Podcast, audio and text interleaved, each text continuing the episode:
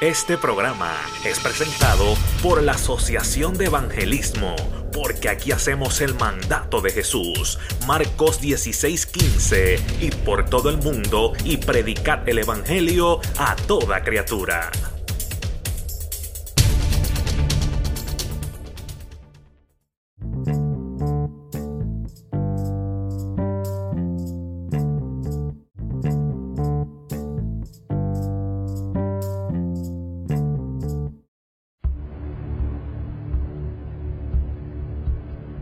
You will rarely find a message now on repentance.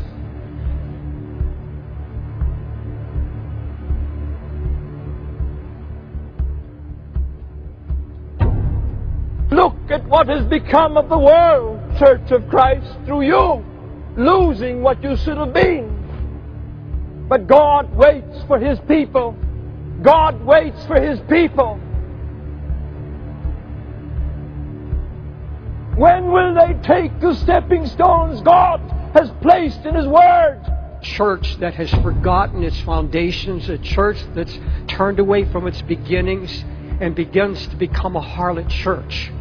Just, just tell me how blessed I am. Just tell me I'm, I'm, I'm going to be powerful and popular and going to have no trouble in my life. Just tell me these things. Watered down, half truths. This gospel says, just believe and get saved. There's nothing of repentance, nothing of godly sorrow, nothing of turning from your sins, nothing about taking up your cross and following the Lord. But people who say a little prayer said, You're fine, you're good. People believe that any standard, even if the New Testament is legalism and bondage and law, any standard is law. I'm under grace, I can do anything. Oh, that's from the devil. Now we've revised that and said if you can get people for one hour on Sunday morning in a building, that's the church. That's not the church. We can use every device we want to get people for one hour and keep it early and keep it moving and keep it going. But that's not the church Jesus built. And I'm embarrassed to be part of the Church of Jesus today because I believe it's an embarrassment to a holy God. Most of our joy is clapping our hands and having a good time, and then afterwards we're talking all the dribble of the world. Don't talk to us about holiness or separation from the world. Don't we don't want to hear that, folks. People today don't want to hear anything they call gloom and doom. If, if it's not smooth, it's gloom and doom. Well, friend, let me tell you lovingly, go to hell and live with all the scum of the earth. You like to drink, go with the drinkers. You like to lust, go with the prostitutes. To have been covered in something deceptive, to find in the last moments of your life that the feet coming down the hallway are not taking you to heaven. You can get through the deception your whole life. You can even sing in the choir. And I think we better watch this business of, you know, God loves you, God loves you, and all the bumper sticker sloppy evangelism. Will you remind people of the goodness and the severity of God? Will you remind them that there's a day when mercy is cut off forever? Will you remind them that people pray in hell but nobody ever answers? But in spite of what God has spoken, they create a garment of fig leaves and they cover themselves and say, All is well, all is well. And they seek out a church that won't challenge their sin, that won't expose this hypocrisy for what it is. I'd rather you get mad at me and go to heaven. This so called love gospel today only reaches the flesh. It can't get to the heart, it can't dig into sin so that there can be a cleansing. And if I'm a surgeon of the Holy Ghost, I'm not going to put a bandage on you when you've got cancer sticking out of a bone or, or on your flesh. We're going to say, hey, we got to get in there. It has to be dealt with. And we do. I don't care if you like me, but I'm a good surgeon and I know what I'm doing and I'm going to get your cancer out. This is the reason why some who are listening even now and will be listening to tapes in the future, you just can't lighten up and enjoy these theologically shallow experiences like so many around you are today. Everyone around you saying, Oh, lighten up, lighten up. God's love, God's good, God's kind, God is nice. Come to church in your Bermuda shorts, stick your feet on the altar rail, have a coffee and cookies with us. We'll hear three point messages on nothing about God. But there's a stirring in you. There's a stirring in the true bride in this generation. And I'm going to tell you something. A diluted gospel is no gospel at all. Businessmen. They were crass businessmen coming into something that God said, My house shall be called a house of prayer. You made it a den of thieves. You're getting over on the people. Out with you. And if you don't believe this is happening in our generation, I challenge you to go to a Christian bookstore this week and find the bestsellers. Ask them which are the bestsellers and look at them. Look at the covers of the images of men, not the images of God. Five steps to be like me. Five steps to better yourself. Five steps to the new you. Five steps to a wonderful destiny with their glossy faces on the cover. Not so subtly telling the Church of Jesus Christ, if you use the principles of God, you will look like me. In the 14th chapter of Romans, and he says we, so he writes of even to believers at the judgment seat. We must all, there's no exception. We must stand at the judgment seat of Christ. You can't send your lawyer, you can't send a representative. Because one day, it doesn't matter if your friends approve of you, doesn't matter how many albums you sell. One day the Bible says, I'm going to stand in front of the one whose eyes are like fire, and I can't get over on him. All of you that sing in that choir, it's not just if you're on your note, it's why you're on your note.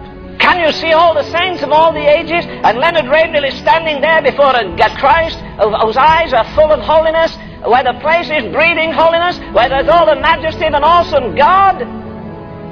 And he reads the record of my poor life before all the saints of all the ages. Answer God, all you theologians reasoning out my theology. Just answer God. Are you pure in heart? And you became enamored with your own beauty. And your whole theological focus now is how you can be smarter, better, better looking, more prosperous. You lost the call of God, church. You made it a place just to make a buck. So out with you. Church of Christ with God, when will you grieve more? Hunger, thirst after righteousness. And I'm going to tell you something. A diluted gospel is no gospel at all. Become new, but when the church is in the state we are, the standard is not preached or lived or presented. We need to seek God back for the standard of this book, not men's standard. What Christ says. I'm not presenting to you some holiness of a holiness movement. I'm teaching to you Christ's word. that the only holiness, is not heresy.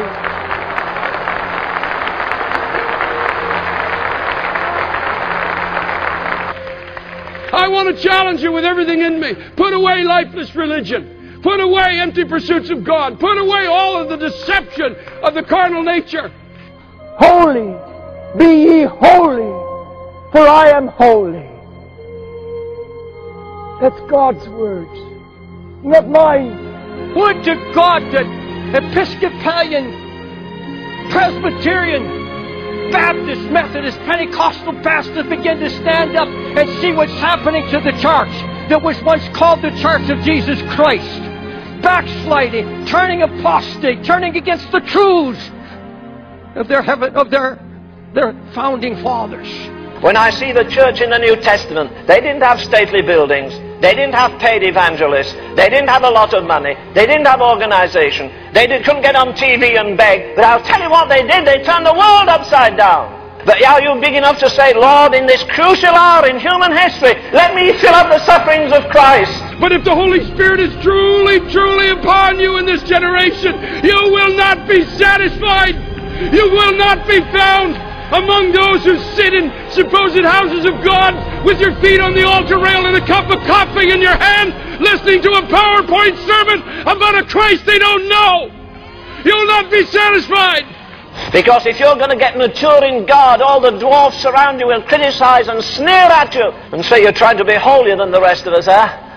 For God has not merely given us Jesus Christ, He's given us all things. And because there isn't enough joy in the house of God, we need entertainment. Because entertainment is the devil's substitute for joy. We're living in a time, as the prophet Malachi said, when those who feared the Lord are going to get together one more time and think on His name, and a book of remembrance will be written for them, and they will return, and they will know the difference between those who serve God and those who don't serve Him. Folks, we've got to deal with sin. We've got to deal with things that in life, you know, they're divorcing and all these things we have to do something about. We have to face a holy God one day. There's a great trial coming, folks, for everyone. Praise God. He's going to deliver the true believer. I want you to change your message. I'm telling you now, that judgment is at the door. The handwriting is on the wall. The whole world is shaking. And you're amusing this people. Even if you have to bury your theology, sir, just bury it tonight and get right with God.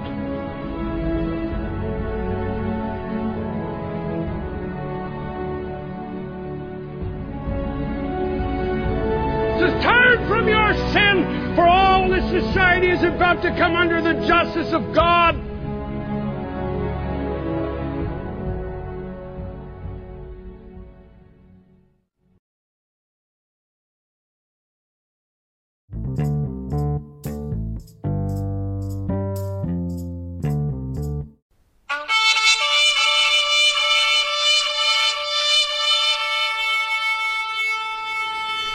Este programa fue presentado por la Asociación de Evangelismo.